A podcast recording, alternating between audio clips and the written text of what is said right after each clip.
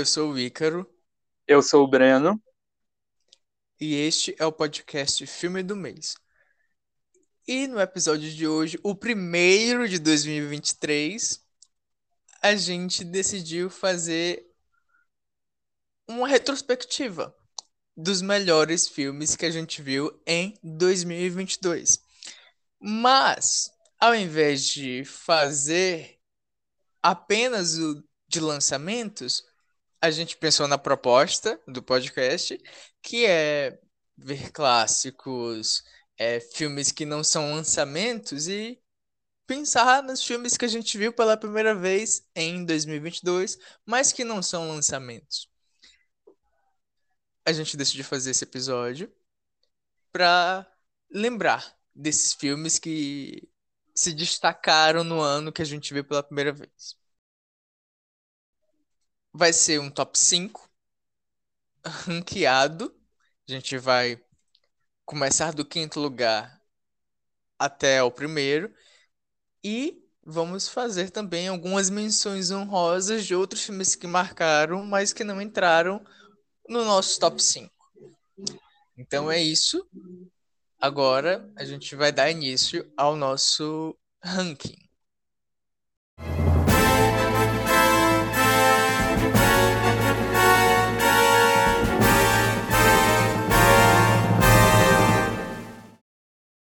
Para começar, vamos falar de algumas regras, né? Como eu já apontei, né? Não tem lançamentos.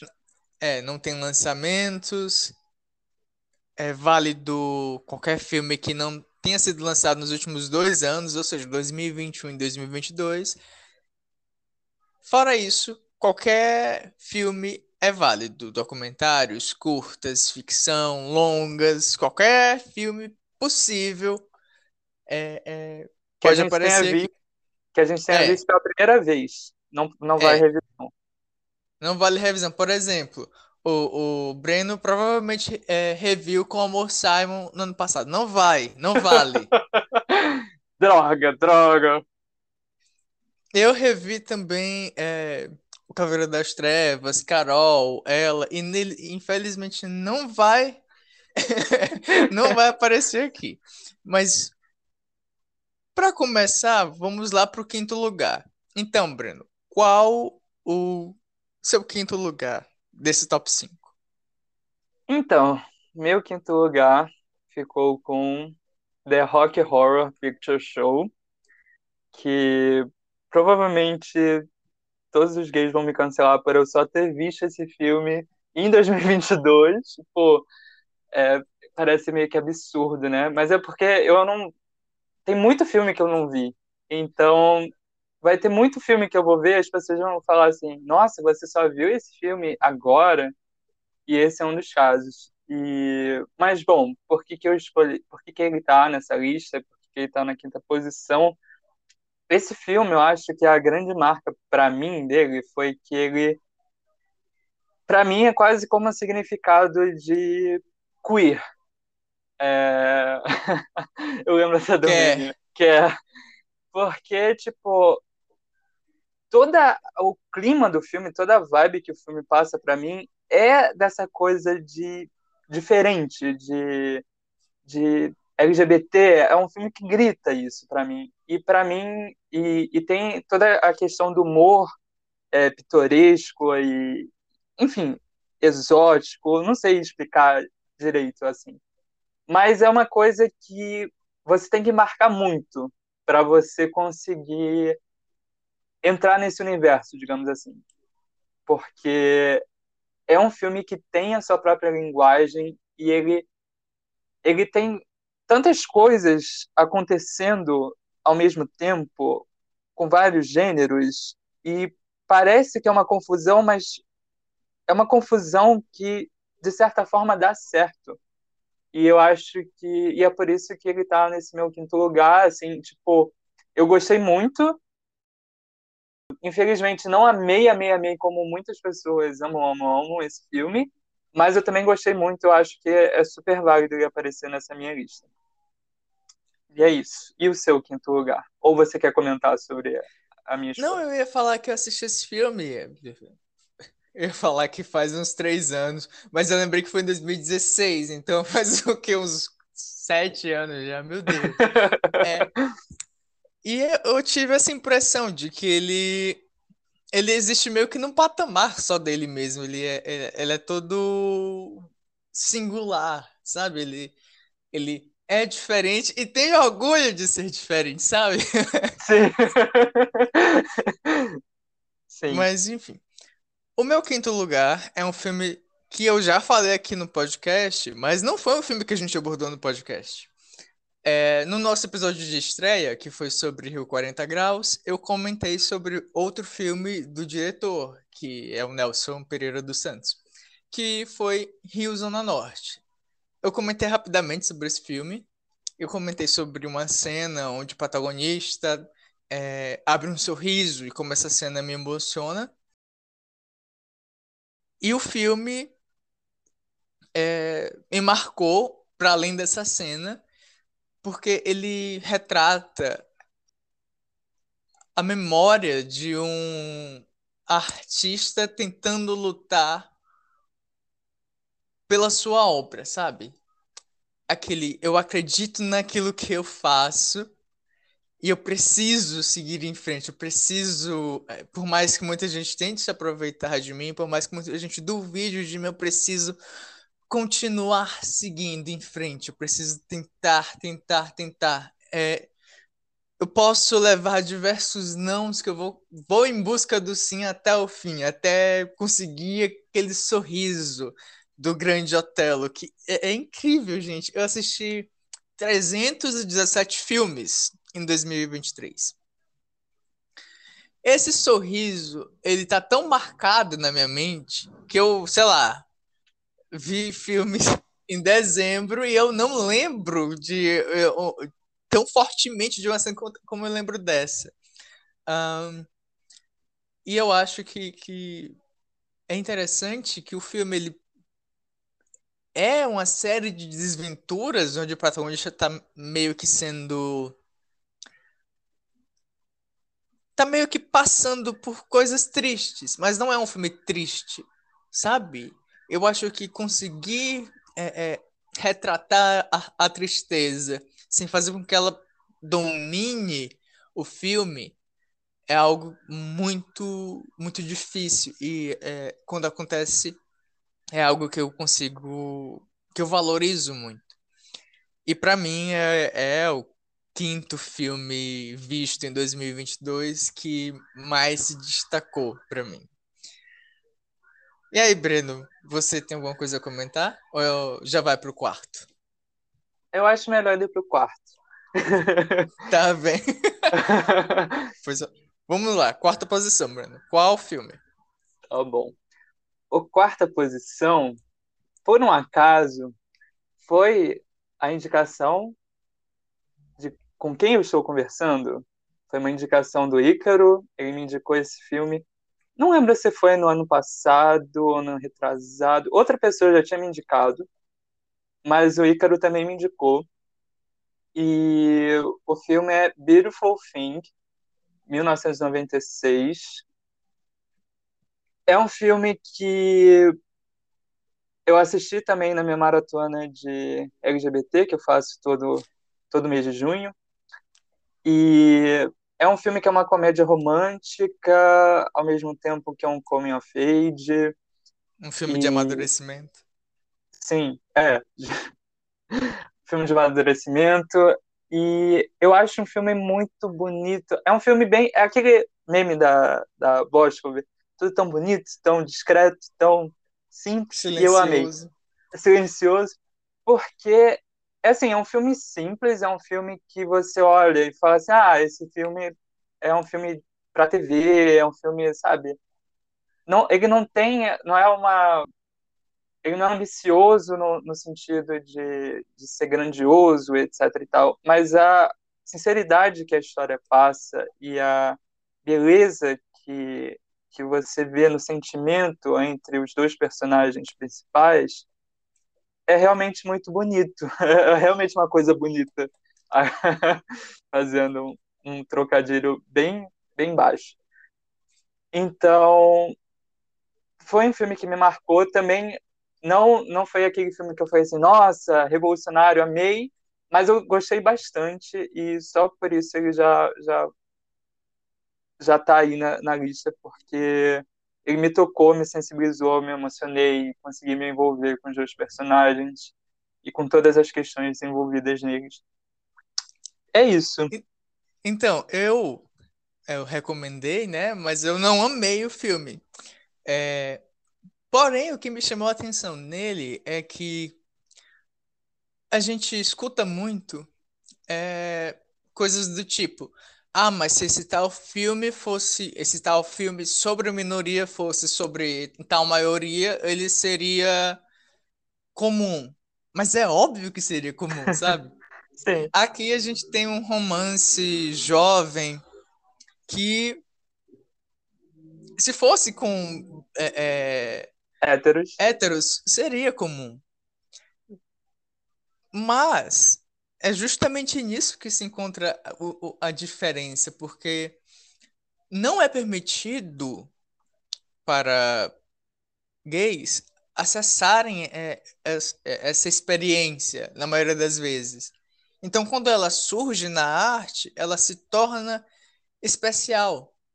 Ela se torna maneira de, de essas pessoas LGBTs acessar uma emoção que elas não conseguiram nessa fase. E é aí que tá a diferença entre ser com héteros e ser com gays, sabe? E você falou o título do filme em inglês, né? Beautiful Thing, mas em português é Delicada Atração, se eu não me engano. Sim, é Delicada Atração. Eu esqueci de, de pegar a tradução também. Então, Bom, qual vai ser o, o seu quarto lugar? O meu quarto lugar é um filme que eu acho que deve ser bastante conhecido no, na bolha cinéfila, que é Pai e Filha, do Yasujiro Ozu, que conta a história é, de Noriko, uma mulher que está à beira dos 30 anos, por aí, e ela ainda mora com o pai. Ela é solteira e é um filme é, japonês. E como ela é solteira e vive com o pai, o pai quer que ela case, é, o pessoal que, que mora ali perto quer que ela case, o pessoal da família quer que ela case, já tá na hora de casar, né? Uhum. Mas o pai ele precisa de cuidados. Sabe? Uhum. Não, não de cuidados no sentido de que ele é doente e tal, mas é... De atenção? É, é, essa relação entre os dois é importante ali na vida dele. Ele precisa daquilo ali pra, sabe? Sim. E o filme, ele trata dessa relação desse certo empecilho. E, cara, não é um filme que eu iria chamar que, sei lá, acontece muita coisa.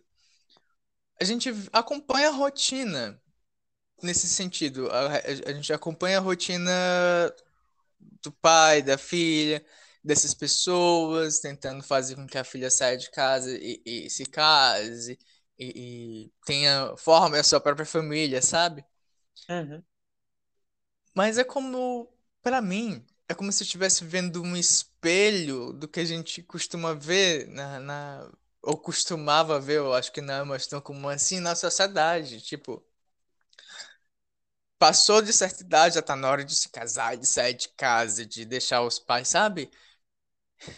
E esse diretor, o Yasujiro Ozu, ele olha com tanta sensibilidade, tanta, tanta singeleza para essa situação, que é uma coisa tão simples, mas que se torna avassaladora. Tem umas frases que são tipo assim, frases de efeitos que você escuta da sua avó, você escuta da sua tia, você escuta do, dos mais velhos, e são tão brega, sabe? Na, na vida real. Uhum. Mas aqui, elas são realmente poéticas. É, é, é um filme que ele não é feliz.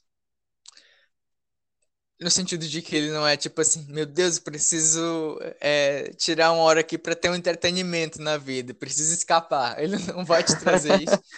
Mas eu acho que ele vai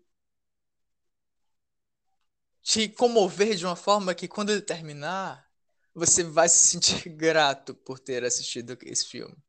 E por isso ele tá no, no meu top 4, tá na quarta posição. E é curioso que em muitos anos eu acho que esse filme estaria no meu top 2 ou no top 1 até.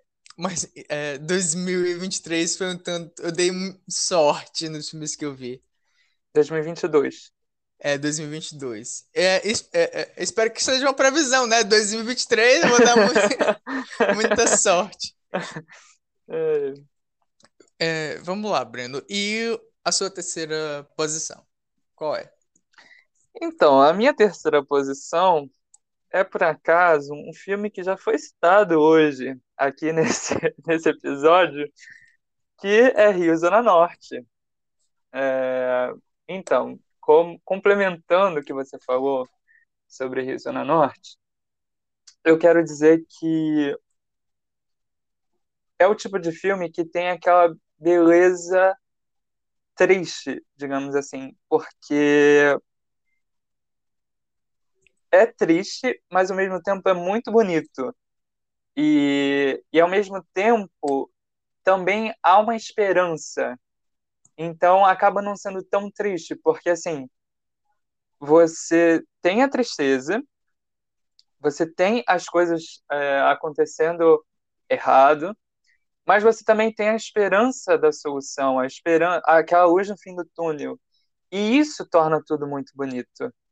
E, eu acho que essa essa sensação, essa essa coisa de dar tudo errado e continuar tendo esperança é tipo é super clichê, mas para mim incorpora muito a, a alma do brasileiro, a alma do, do carioca também, né?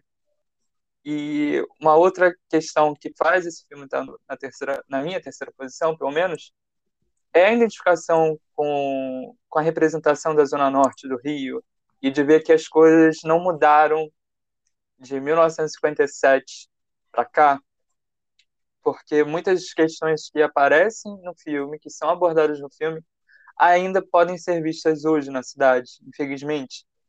Então, é, e, enfim, e também falar do sorriso e da toda a cena. É um, é um filme muito bonito. É, é, enfim. É basicamente isso. Eu acho que é um filme que atemporal e, e ele consegue desenvolver a trama nessa espiral de tristeza, esperança e isso faz ele ser muito bonito, ao meu ver.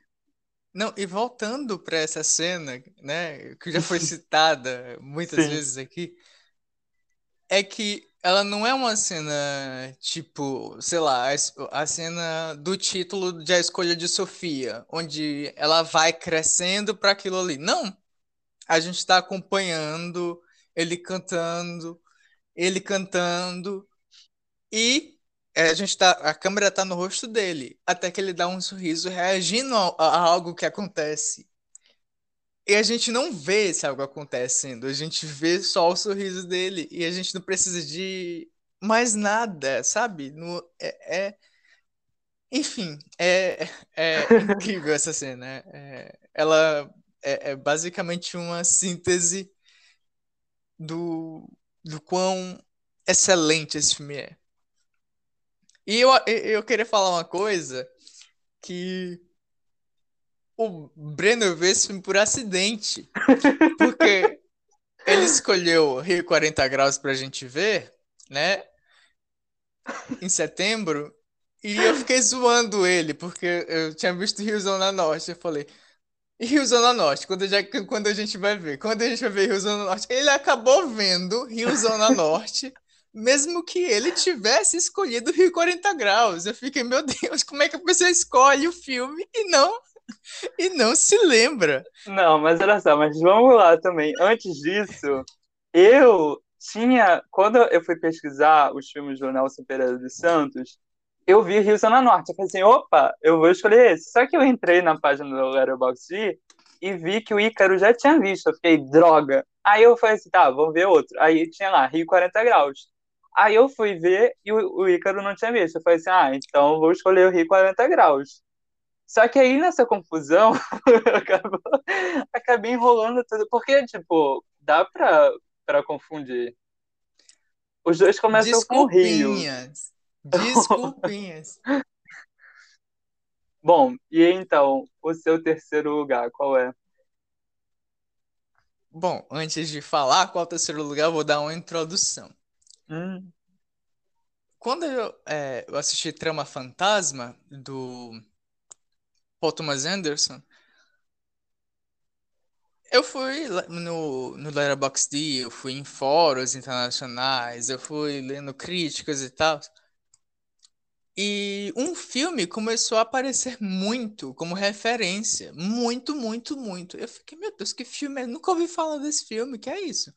E eu comecei a, a reparar que ele estava sendo muito citado. Eu coloquei na minha lista e o quê? Cinco anos depois eu fui ver. É rápido, né? Enfim. E o nome do filme em português é Desejos Proibidos. Mas o título original é Madame D, é, que é tipo a Madame, etc. Não importa o sobrenome dela, ela é uma Madame, sabe? É, é do diretor Max Ophüls, que eu já tinha ouvido falar, mas por algum motivo não tinha ouvido falar desse filme. E ele conta uma história de uma mulher casada que tá em dívida, né? E ela vende brincos. As joias dela, esses brincos que o marido dela deu de presente pra quitar as dívidas que ela tem. É, E o marido dela descobre isso e dá os brincos pra amante. Nesse meio tempo, a, a mulher do título, a Madame D, encontrou um outro cara, teve o início de romance. E de alguma forma, esses brincos vão parar na mão dele e eles, ele dá esses brincos de presente para ela. Eu não, não, não quero falar mais detalhes, assim, para não, não, não estragar a experiência de quem for ver, né? Mas, é, é só por essa descrição, já deu para entender que o brinco é, significa uma vergonha para ela, porque ela teve que vender para pagar a dívida, representa a traição do marido, representa a traição dela, representa a, a paixão do, do romance ali entre ela e esse outro cara. E isso me chamou muita atenção porque no cinema a gente tem muito disso. Os objetos, eles ganham significado, né, dentro da, da narrativa. Desde, sei lá, as joias do infinito de Vingadores até a- o- o- sei lá, aquela joia, aquele colar do Titanic, sabe? A gente tem muito isso. Os objetos, eles carregam muitos significados. Mas eu acho que eu nunca vi um objeto com tantos significados quanto essa- esses brincos, cara. É, é- Enfim, isso, isso me chamou muita atenção, mas o que também me chamou muita atenção foi a maneira como o diretor, ele é muito, sabe, ele é muito elegante. Você já assistiu Trama Fantasma, né? Trama, Trama Fantasma não tem esse quê de elegância? uhum. Imagina isso elevado à enésima potência. É, é esse Madame D, ele é muito elegante. Tem uma transição onde a mulher, a protagonista, está separada desse novo romance dela, que ela tá lendo uma carta e ela despedaça essa carta e joga na janela. A gente acompanha os pedaços picotados dessa carta e esses pedaços começam a se mesclar, misturar com neve. é visualmente uma das transições mais belas que eu já vi. E elas têm um, significado na narrativa, porque é como se despedaçar aquela carta trouxesse o inverno para a alma dela, para o coração dela.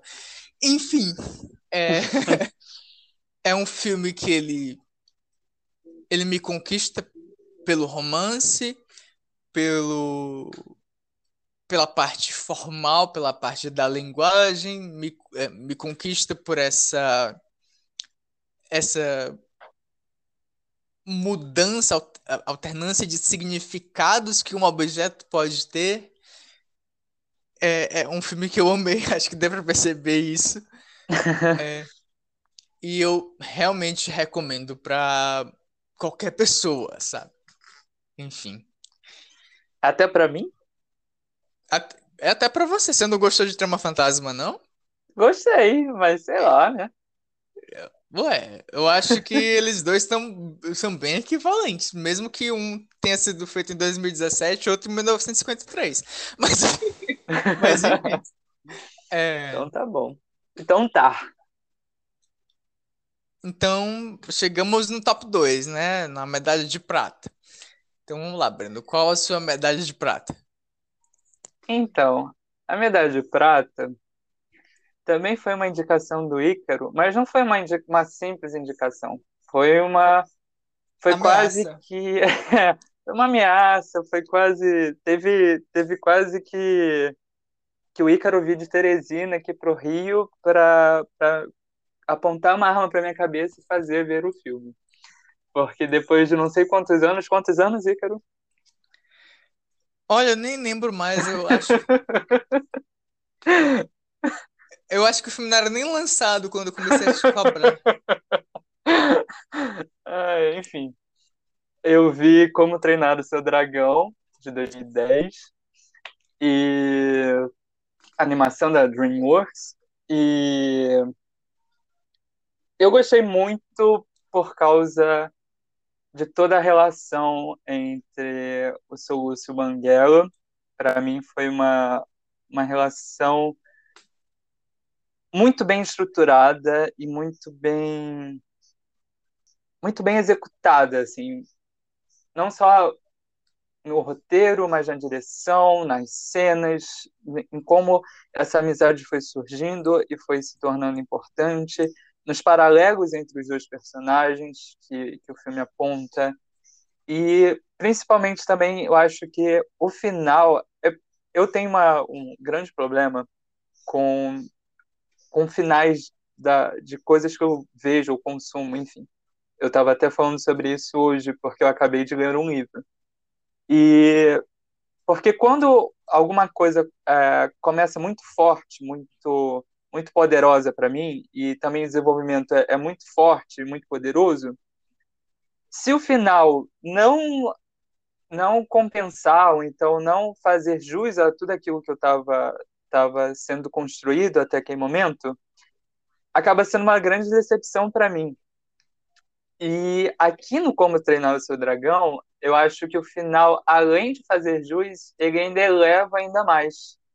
Porque, tá, eu não vou contar o final, mas eu acho que é um final muito corajoso para uma animação voltada para crianças. Filmes de hoje, blockbusters de hoje, não tem a coragem que esse filme teve naquela época. Então, eu fui muito pego de surpresa, muito impactado com, com o que o final trouxe, e isso me fez ficar ansioso pelo, pela continuação, que, que acabou, enfim, não, não vou comentar sobre a continuação, mas me fez ficar muito impactado e muito curioso para o que viria, então, acho que é um grande, um grande mérito desse filme é conseguir não só fazer uma introdução e desenvolvimento muito boa, mas aí conseguir elevar ainda mais no final. Então, é isso. Esse é o motivo pela segunda posição, pela minha segunda posição. E você então... quer comentar então alguma coisa, eu, eu acho. Você não gostou assim tanto do, da, da sequência, né? Eu acho que é porque é mau gosto mesmo, mas enfim. é, eu queria comentar que quando eu recomendei uh, a trilogia, eu recomendei porque eu queria ver a sua reação justamente à, conclusão desse primeiro filme. O restante, o que viesse, era lucro. Mas é, essa, essa conclusão desse filme, ela é tão forte, ela é tão marcante para mim, em qualquer aspecto, que eu fiquei, não, mas o Breno ele precisa ver. O Breno precisa ver. Ele precisa ver qualquer outro filme de animação que não seja da Disney. Mas. Porque. Mas é, é, eu tô falando zoando aqui, mas é, é, é, eu tô fazendo referência séria. Porque a Disney, ao invés de ela, de ela lidar com as consequências em suas animações, ela costuma simplesmente fazer tudo voltar para como era. Tem isso, ela leva até um ápice e depois ela volta pro, pro normal. A única pessoa que muda, a única coisa que muda é o vilão. Eu acho isso é, é, tão entediante, tão chato, tão. Enfim. É, só queria falar isso mesmo. Tudo bem. E o seu segundo lugar? Bom, para surpresa minha, meu segundo lugar é um documentário. Porque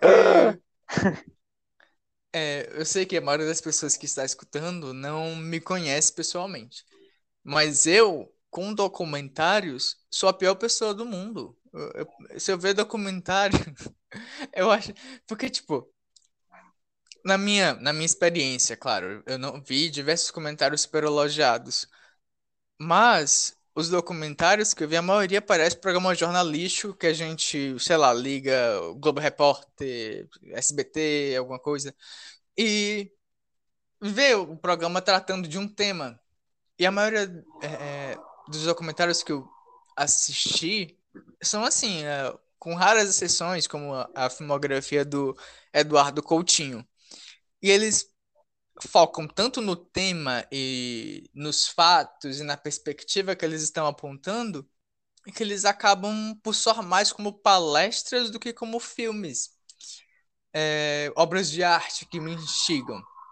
Enfim, eu estou dando essa introdução, mas o meu segundo lugar, minha medalha de prata, é para o filme Verdades e Mentiras do Orson Welles, o diretor de, de Cidadão Kane, que Nesse documentário, ele fala sobre um cara que é que falsifica obras, pinturas famosas. E como o título em português fala, né? É, ele trata essa questão de verdades e mentiras em, na arte, é, em filmes, nessa questão de falsificação de artes e, e cara, do início ao fim, a minha cabeça, ela tava, sei lá. Sabe quando as pessoas falam brainstorm, sabe? Tempestade de pensamentos? Uhum. A minha mente estava assim, porque o filme ele não lhe apresenta respostas, ele não lhe é, apresenta fatos. Ele, é, é, ele te apresenta reflexões e perguntas sobre o que ele está apontando, sobre as ideias. E eu achei isso sensacional. Porque ele não faz isso apenas é, é, no, no, na, na condução do tema. Ele faz isso na própria forma do filme. A forma assim. O que, que é ficção? O que, que é realidade aqui, sabe? É, é, é um documentário que, que quebrou todas as minhas, os meus preconceitos sobre, sobre documentário. Eu terminei ele pensando caramba, é, eu preciso ver mais documentários assim, será que existem? É... e uma coisa que eu acho interessante é que a maioria, do, a maioria dos documentários, eles têm uma perspectiva e eles querem te convencer da, da, da perspectiva deles. Aqui, o Orson Welles, que além de ser o diretor, ele é, assim, uma espécie de apresentador do documentário, ele tem a inteligência de saber que ele entende do que ele está falando perfeitamente. Ele apresenta uma perspectiva, mas ele não te obriga a engolir a perspectiva como a única. É um documentário que me deixou embasbacado. E só não ficou no primeiro lugar porque. Enfim, quando eu falar do primeiro lugar, eu acho que vai ficar mais claro. Mas e, e, e você, antes da gente ir pro primeiro lugar, você não viu nenhum dos filmes que eu, que eu falei, né? Tirando o Risa na Norte. É, você ficou interessado em algum, colocou um na lista? Provavelmente não, porque você vê os filmes que eu gosto e fala, ih, o Ícaro gostou, não quero. É exatamente isso. Ih, se o Ícaro gostou, então. Acabou Quem vê, nem mim. diz que, quem vê diz que nem viu duas recomendações minhas, né? Mas. Não, mas eu fiquei interessado, eu conheci que você, da Madame D. Talvez, talvez veja. Nossa, eu, eu- enfim, filme foi uma luta pra eu achar. É por isso que eu demorei cinco anos, não foi por falta de interesse. Bom, antes de ir pro, pro primeiro lugar, vamos para as menções honrosas, Breno. Qual, quais filmes que você viu que você quer fazer uma mens- menção honrosa aqui? Tá. A primeira menção honrosa foi Rio 40 Graus, que temos episódios aqui. Temos episódios, não. Temos o episódio aqui do filme do mês de agosto, Setembro. setembro, isso. Dia Setembro. 30 de setembro. Ali no Limiar, exatamente. Foi o primeiro episódio, primeiro filme do mês. Publi. E, enfim, traz a mesma, a mesma questão de brasilidade e carioquês, digamos assim, que Rio Zona Norte tem, mas ele é um filme, ele acabou não entrando na lista porque ele é um filme que é meio que documentário, assim, ele tá numa quase que é meio ficção, meio documentário, então ele não é, um, em termos de experiência, não foi tão bom assim para mim quanto foram os outros, quanto foi o Rio Zona Norte, por exemplo. Porque o Rio Zona Norte tem mais uma história, uma narrativa, uma construção mais sólida, enquanto o Rio 40 Graus parece ser mais solto, de a, gente vendo o dia a dia das pessoas. Então, acabou, te, acabou sendo uma experiência um pouco, um pouco menos é, Marcante. marcante, isso, exatamente, do que o restante. A outra menção honrosa que eu tenho é o Planeta Fantástico, que foi um filme que a gente viu também no esquema de cada um recomenda um filme, e essa também Mais uma uma recomendação recomendação minha, Breno. do Ícaro. Mas calma lá, essa recomendação foi sua sem ver. Você, a gente viu o filme no escuro. Então não conta como recomendação de que eu gostei e vou te passar. Então não, não vem com essa não. É o Planeta, Planeta Fantástico de 1973 do René Laloux. Eu acho que se pronuncia assim o nome dele. É uma animação super fantasiosa, mas ao mesmo tempo com um pé de, de realidades. Eu, eu diria que seria um realismo fantástico, digamos assim. E eu não tenho como explicar mais ou menos essa. é Só Apenas vendo pra. assista, né? É, apenas assista, porque é uma coisa assim. E é, é muito. E é visualmente muito bonito. O, a trilha sonora também é muito boa. E. Enfim, é isso. E as suas menções honrosas? Bom, eu tenho mais do que você. Eu tenho quatro. Eita, então vamos lá. A, a primeira é O Mensageiro do Diabo, que em inglês é The Knights of the Hunter, que é sobre um cara que foi preso e na prisão conhece um, um cara que roubou o dinheiro do banco e escondeu o dinheiro com a família. Esse cara é executado. E esse outro cara que foi preso antes, que que estava preso com um cara que era pai de família, vai atrás da família porque ele quer o dinheiro. É, é, eu acho que é de 1955, se eu não me engano. E é um filme bastante. Cara, sei lá. Parece uma mistura de expressionismo alemão, dos, sabe, do, dos filmes mudos, mas ao mesmo tempo tá tão à frente dos anos 50 que, tipo, sei lá, é uma mistura absurda, louca. E, e tá à frente, não apenas no, na questão de tema, do que é que acontece, do que mostra, do, do que, é que o filme mostra e do que ele sugere. Não, tecnicamente ele tá. É, é coisa de outro mundo. É, se você assistiu é, Hereditário, tem referência lá no filme. Se você assistiu Faça a Coisa Certa, do Spike Lee, também tem referência nesse filme. Esse filme, sei lá. Você assistiu e você tiver uma boa bagagem, você vai re reparar o tanto de referência que ele deixa na deixou na história do cinema, enfim. O é segundo... É inovador e revolucionário. Claramente. o segundo filme é Duro de Matar.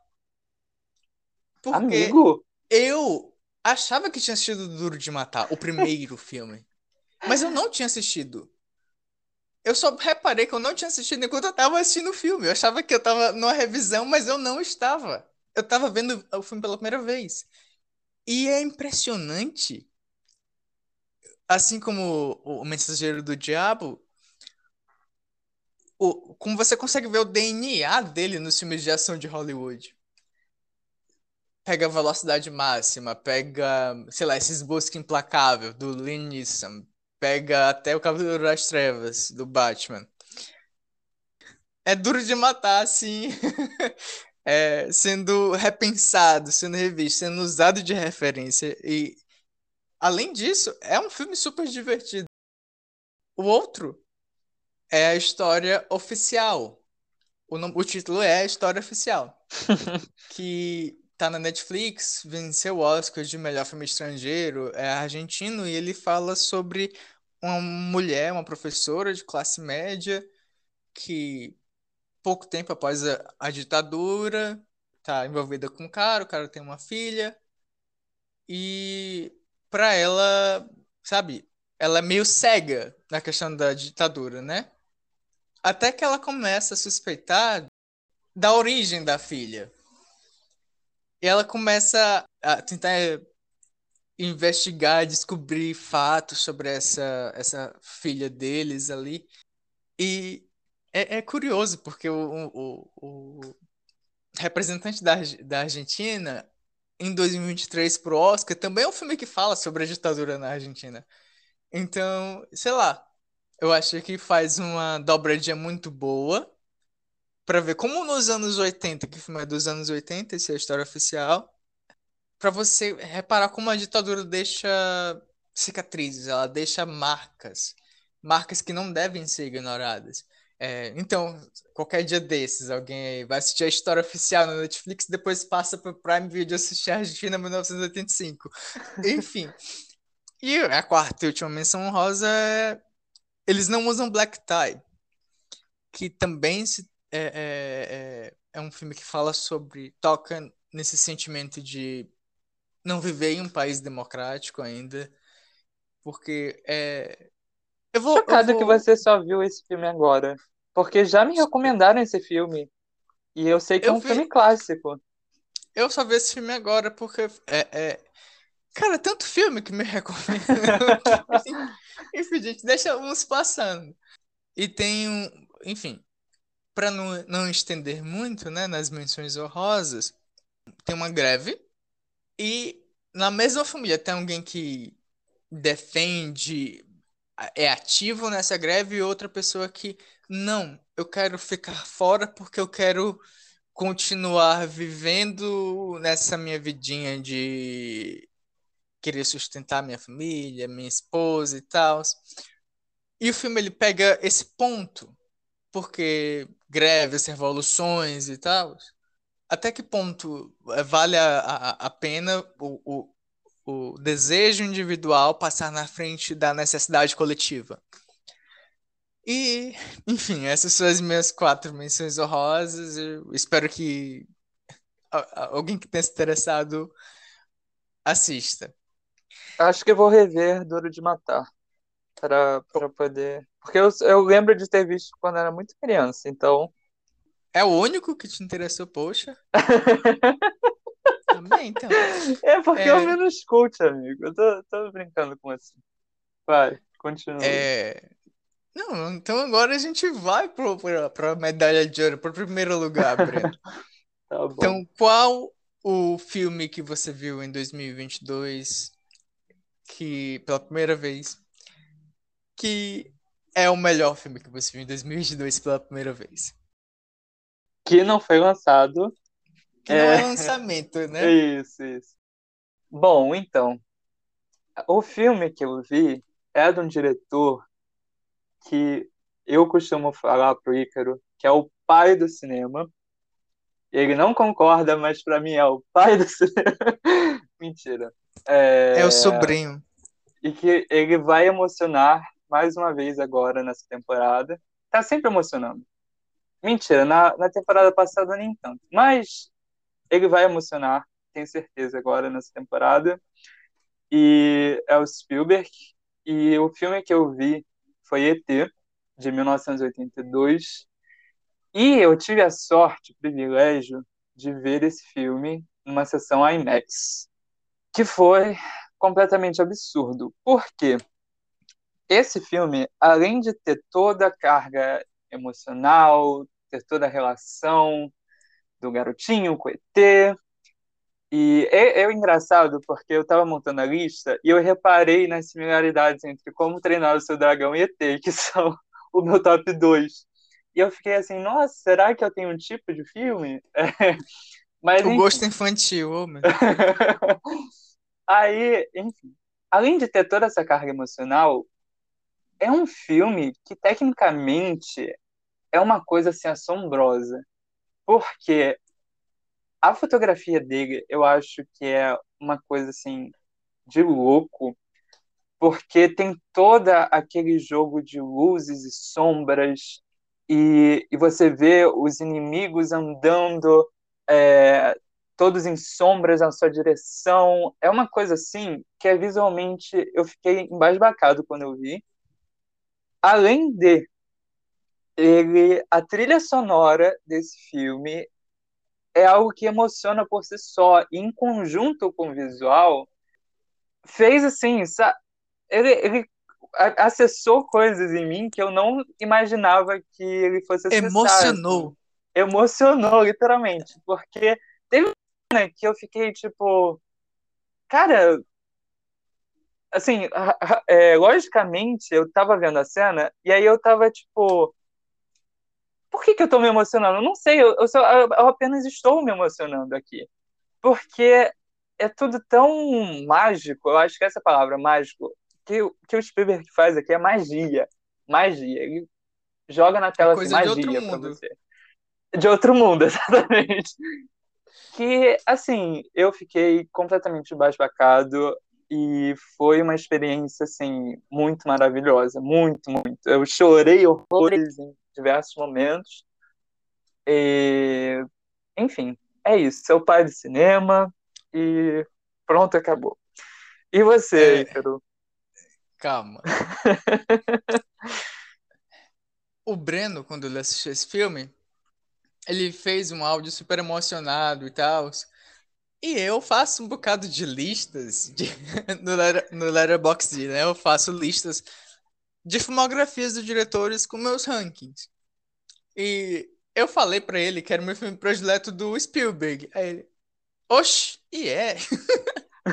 Aí eu tive que mostrar pra ele ver que tava lá em primeiro lugar, porque como, como você falou, Breno, é um filme que ele ele pega justamente nessa coisa intangível que o cinema tem, nesse poder intangível que ele tem, que é- é o de simplesmente te envolver ao ponto de você não conseguir explicar o porquê.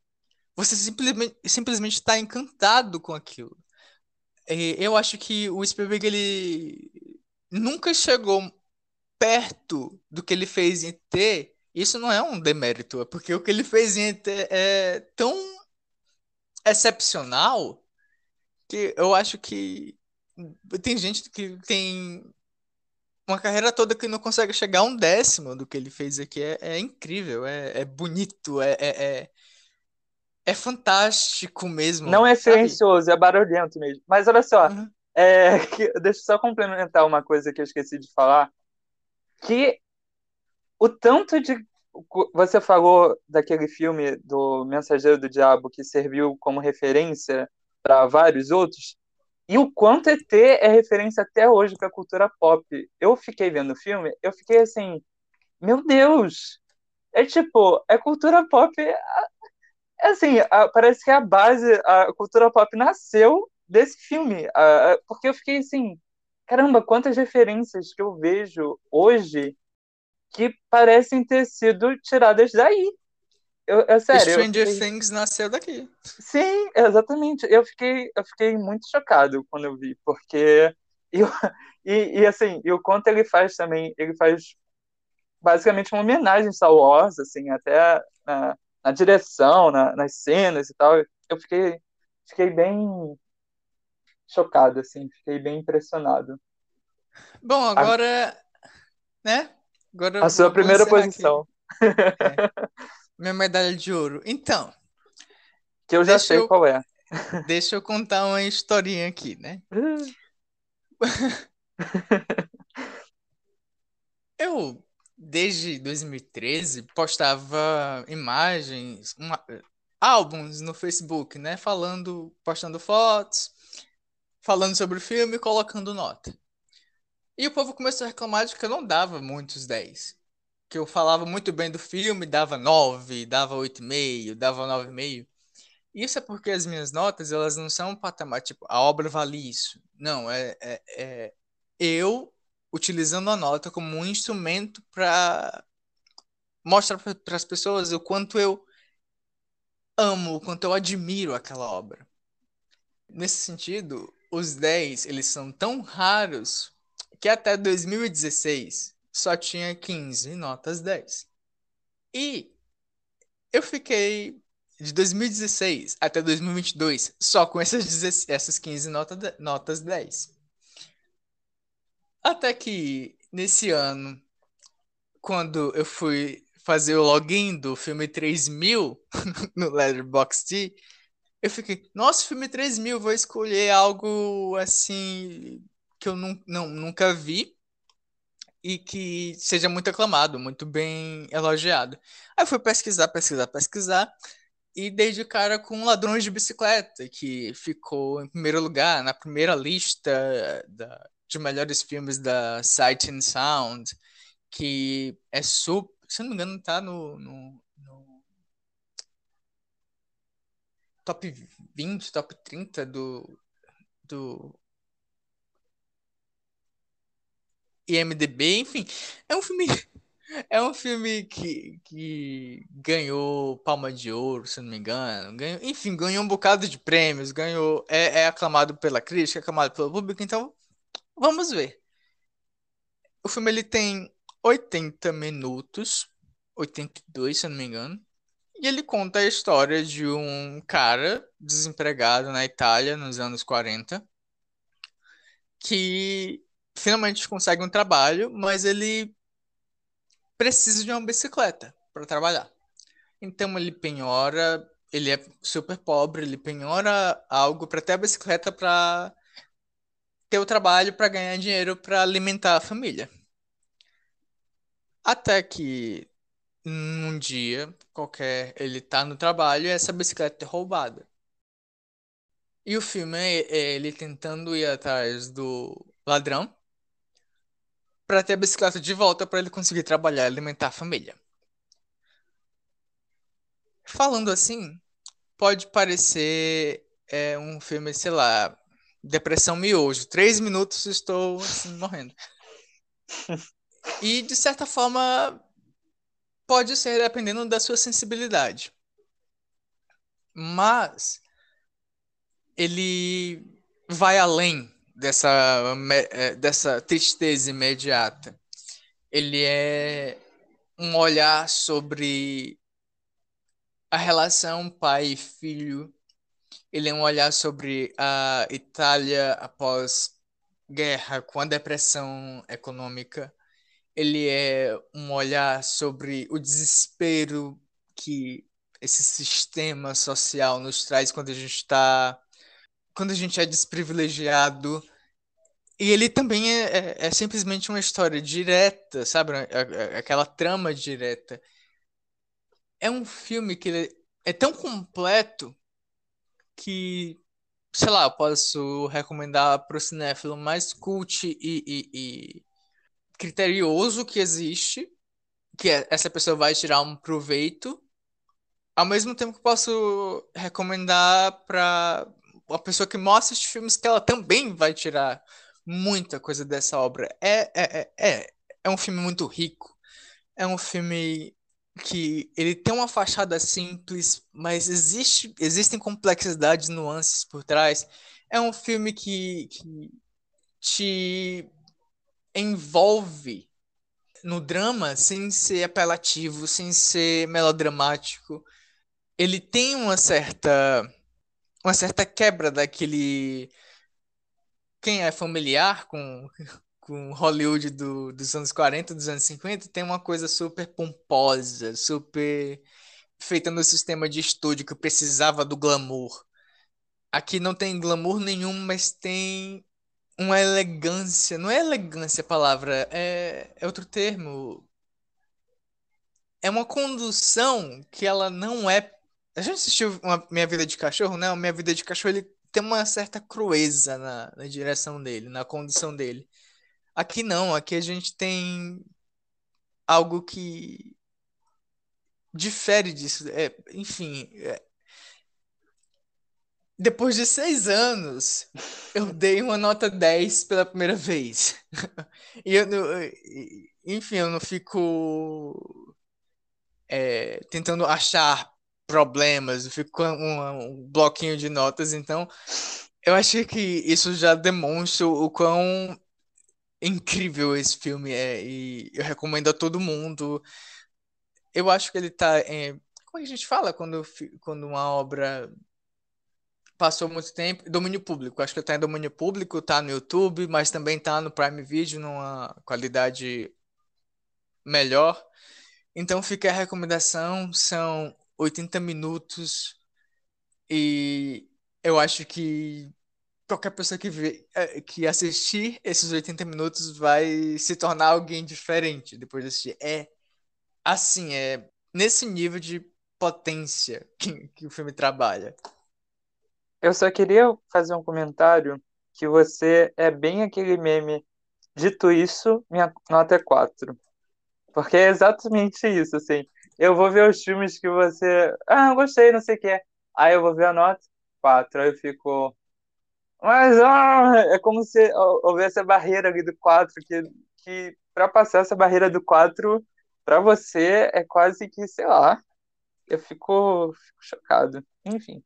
Não, e, e, e... só para dizer que, que eu realmente amo os filmes que estão lá no Letterboxd como quatro estrelas. Eu, até os três estrelas e meia, eu tô. O, o Breno é prova viva disso, que se falar mal de, de filme três estrelas e meia, eu vou lá e defendo ferrenhamente, sabe? Então, então você defende é, é, com amor, Simon? Eu dei três estrelas mesmo. Enfim, limites. Você não deu três e meia? Hã? Você não deu três e meia? Não, três estrelas. Foi seis e meio a nota. Tem certeza? Certeza, certeza. Eu jurava que era 3,5. Enfim. Não. Continua. Então, é porque as pessoas acham que, que porque a nota tá lá significa que a nota. É, eu acho que o filme vale isso. Não, eu, eu tenho essa. Quando eu dou 13,5, não 13,5, ah, o filme não valeu. Não!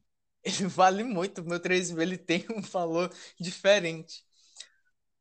É só que eu quero que quando as pessoas, por exemplo, as pessoas visitem um, um, um perfil de um filme lá no Letterboxd, aí vejam lá cinco estrelas. Elas vão saber o quanto que eu amei, porque eu não dou muito cinco estrelas, sabe? E eu uhum. também vou saber porque eu.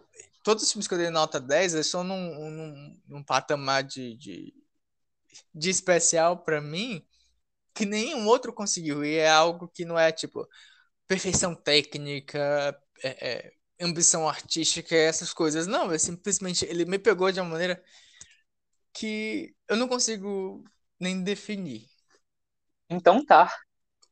Bom, e para terminar o podcast, esse episódio especial de melhores filmes vistos em 2022 que não foram lançamentos, a gente vai terminar com algumas alguns filmes que a gente tem interesse em ver esse ano, pretende ver esse ano, mas que não são lançamentos.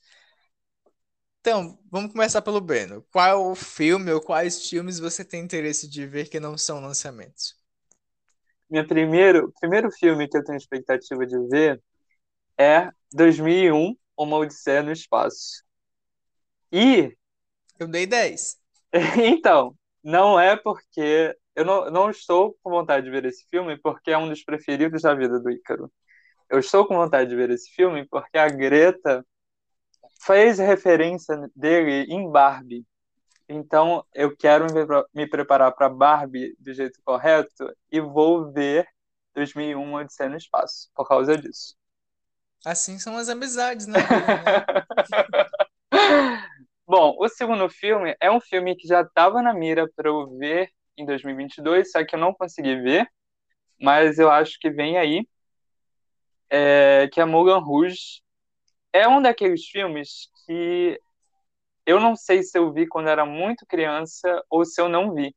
Então, na dúvida, eu coloco como não vi e eu quero ver porque eu amo musicais e todo mundo aclama esse musical, ou muita gente aclama esse musical. Então, eu quero ver esse também, que é de 2001. Que é do Baz Luhrmann, né, que está aí com Elvis essa temporada. E vamos ver o que, que vem aí. Bom, o terceiro filme que eu tenho expectativa de ver, eu já vou ver daqui a, daqui a pouco, não. Daqui a pouco tempo, digamos assim.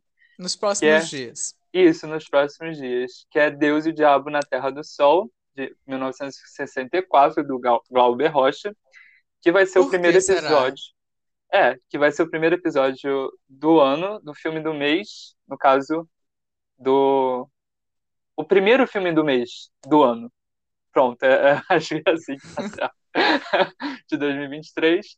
E eu tô com muita expectativa, porque foi um filme que eu indiquei, é um filme nacional, sempre falo muito bem também dele, e eu quero ver Ele- o que vem aí. Ele tá no segundo lugar na lista de 100 melhores filmes nacionais da Abracene, né? Eu não sabia, mas bom saber. Qual é o primeiro lugar? Limite, De quem? 1937, se não me engano. Mário Nossa, Peixoto. não conheço. Aí. Bom filme pra eu conhecer, pra eu ver também. Brasileiros não conhecem Limite. E você, amigo? Quais são as suas expectativas para 2023? Então, como eu já vi muitos filmes, eu acho que fica muito difícil eu falar filmes muito conhecidos, né? É, Ou, ou farofas, assim, mas enfim. É, o primeiro filme que eu tenho muita curiosidade de ver, que eu tenho uma intenção muito forte de ver, é Bom Trabalho, da Claire Denis, que é uma diretora que eu, eu admito, eu não tenho muito conhecimento sobre a história de, de direções femininas no cinema. No meu perfil do Letterboxd tem uma lista com 50 filmes dirigidos ou qual é dirigido por mulher, e se a pessoa for visitar, ela vai perceber que a maioria é desse século, é filmes em inglês e, e coisas do tipo, é, porque eu realmente não tenho muito conhecimento sobre. E eu conheci a Claire Denis com uns filmes, uns, filmes, uns lançamentos, né? Eu fiquei interessado em, em conhecer mais dela. Só que eu fui adiando, adiando, adiando. Já é 2023 e eu ainda não vi esse bom trabalho. Então, vamos ver o bom trabalho. Vamos ter o trabalho de ver o bom trabalho, que é um filme que eu, eu já, eu já citei aqui a lista da Sight and Sound. É o, o, acho que o filme está em sétimo lugar. Sétimo, tá, o filme está no top 10. Então, vamos ver, né? Usar a recomendação da lista, lembrança da lista de que esse filme existe, para tentar ver. Será é... que é um bom trabalho?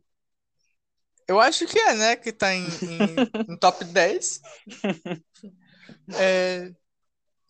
O segundo filme, que eu acho que é o mais conhecido da, da, das minhas intenções aqui, é Old Boy, do Park Chan-wook, porque eu assisti A Criada, assisti Stoker, assisti esses dias o Decisão de Partir, e eu reparei que existe essa lacuna, essa lacuna um tanto gigante na minha, na minha, entre aspas, relação com o cinema do diretor. Porque Old Boy é, de longe, o filme mais famoso dele. O Spike ele até fez um remake, né? Não vi também esse remake. Então é. Eu fiquei, caramba, eu necessito assistir esse filme quanto antes, preencher essa lacuna. Então, vamos lá, 2023, vamos lá, galera, cinéfilos, assistir esse filme. O terceiro é de um diretor que eu não gosto, mas que é um filme que todo mundo fala bem. E eu, eu vou ser cancelado pela galera cinéfila, mas eu não gosto dos irmãos Coen. E mesmo assim, Onde os Fracos Não Tem Vez, Onde os Fracos Não Tem Vez é um dos meus filmes prediletos. Porque aquele filme é absurdo, ele é inegável. Mas, para ser cancelado mais ainda, é, eu vou falar de outro diretor, que é o, o Michael Haneke, o diretor de Amor, A Fita Branca, que eu não gosto também dos filmes dele. Eu acho os filmes dele muito frios, muito distantes e isso me afasta. Mas tem um filme que parece ser consenso até em pessoas que não gostam do estilo dele, que é Cachê.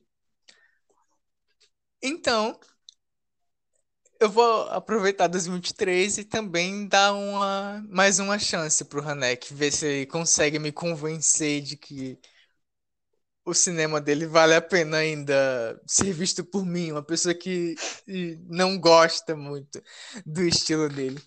E também, para falar de uma maneira geral, eu vou, eu tô fazendo uma espécie de maratona da, da filmografia do Brian De Palma, já vi sete filmes ano passado, já vi dois filmes esse ano, então vamos aí na luta, até, até completar essa filmografia dele. Você conhece algum dos filmes que eu falei, Breno? Desses agora? Aham. Uhum. Soul Boy? Soul Boy. Meu Deus. Então, né? Inclusive, eu quase vi Old Boy, porque ele foi. Ele passou no Festival do Rio como. Mas no Festival do Rio, eles colocaram como sessão da meia-noite. E sessão da meia-noite longe pra caramba para voltar para casa. Então, assim, fiquei, ah, que pena, né? Eu queria ver, porque eu também sei que ele é muito falado e eu já vi A Criada, vi também é, Decisões de Partir no Festival do Rio. E eu queria ver o Old Boy, só que ainda mais no cinema, que seria muito bom. Mas não deu, não veio aí. Se fosse eu, eu teria dormido no cinema, mas. é. Enfim, eu acho que nesse episódio deu pra perceber que é, aquela informação que a gente deu na intro, né? No, de que um é um cinéfilo cult, outro é farofeiro, ficou bem claro. ficou bem, bem marcado. Né? Eu, olha, Breno, eu espero que no episódio do ano que vem, nesse top 5 filmes vistos em 2023 que não sejam lançamentos, eu quero ver Ladrões de Bicicleta nas suas menções, pelo menos. Será? Assista. 80 minutos, pelo amor de Deus. Não estou e será que muito. vai ter 2001? Uma Odisseia no Espaço? Não vai ter, amigo. Nem me preocupo com isso.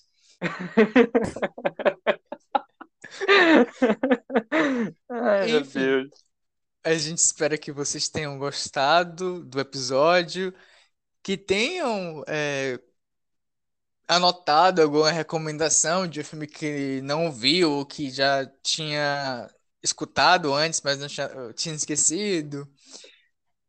Bom, se vocês têm algum comentário a fazer, alguma crítica, aceitamos crítica, mas também não ficamos, mas também não ficamos quietos. É.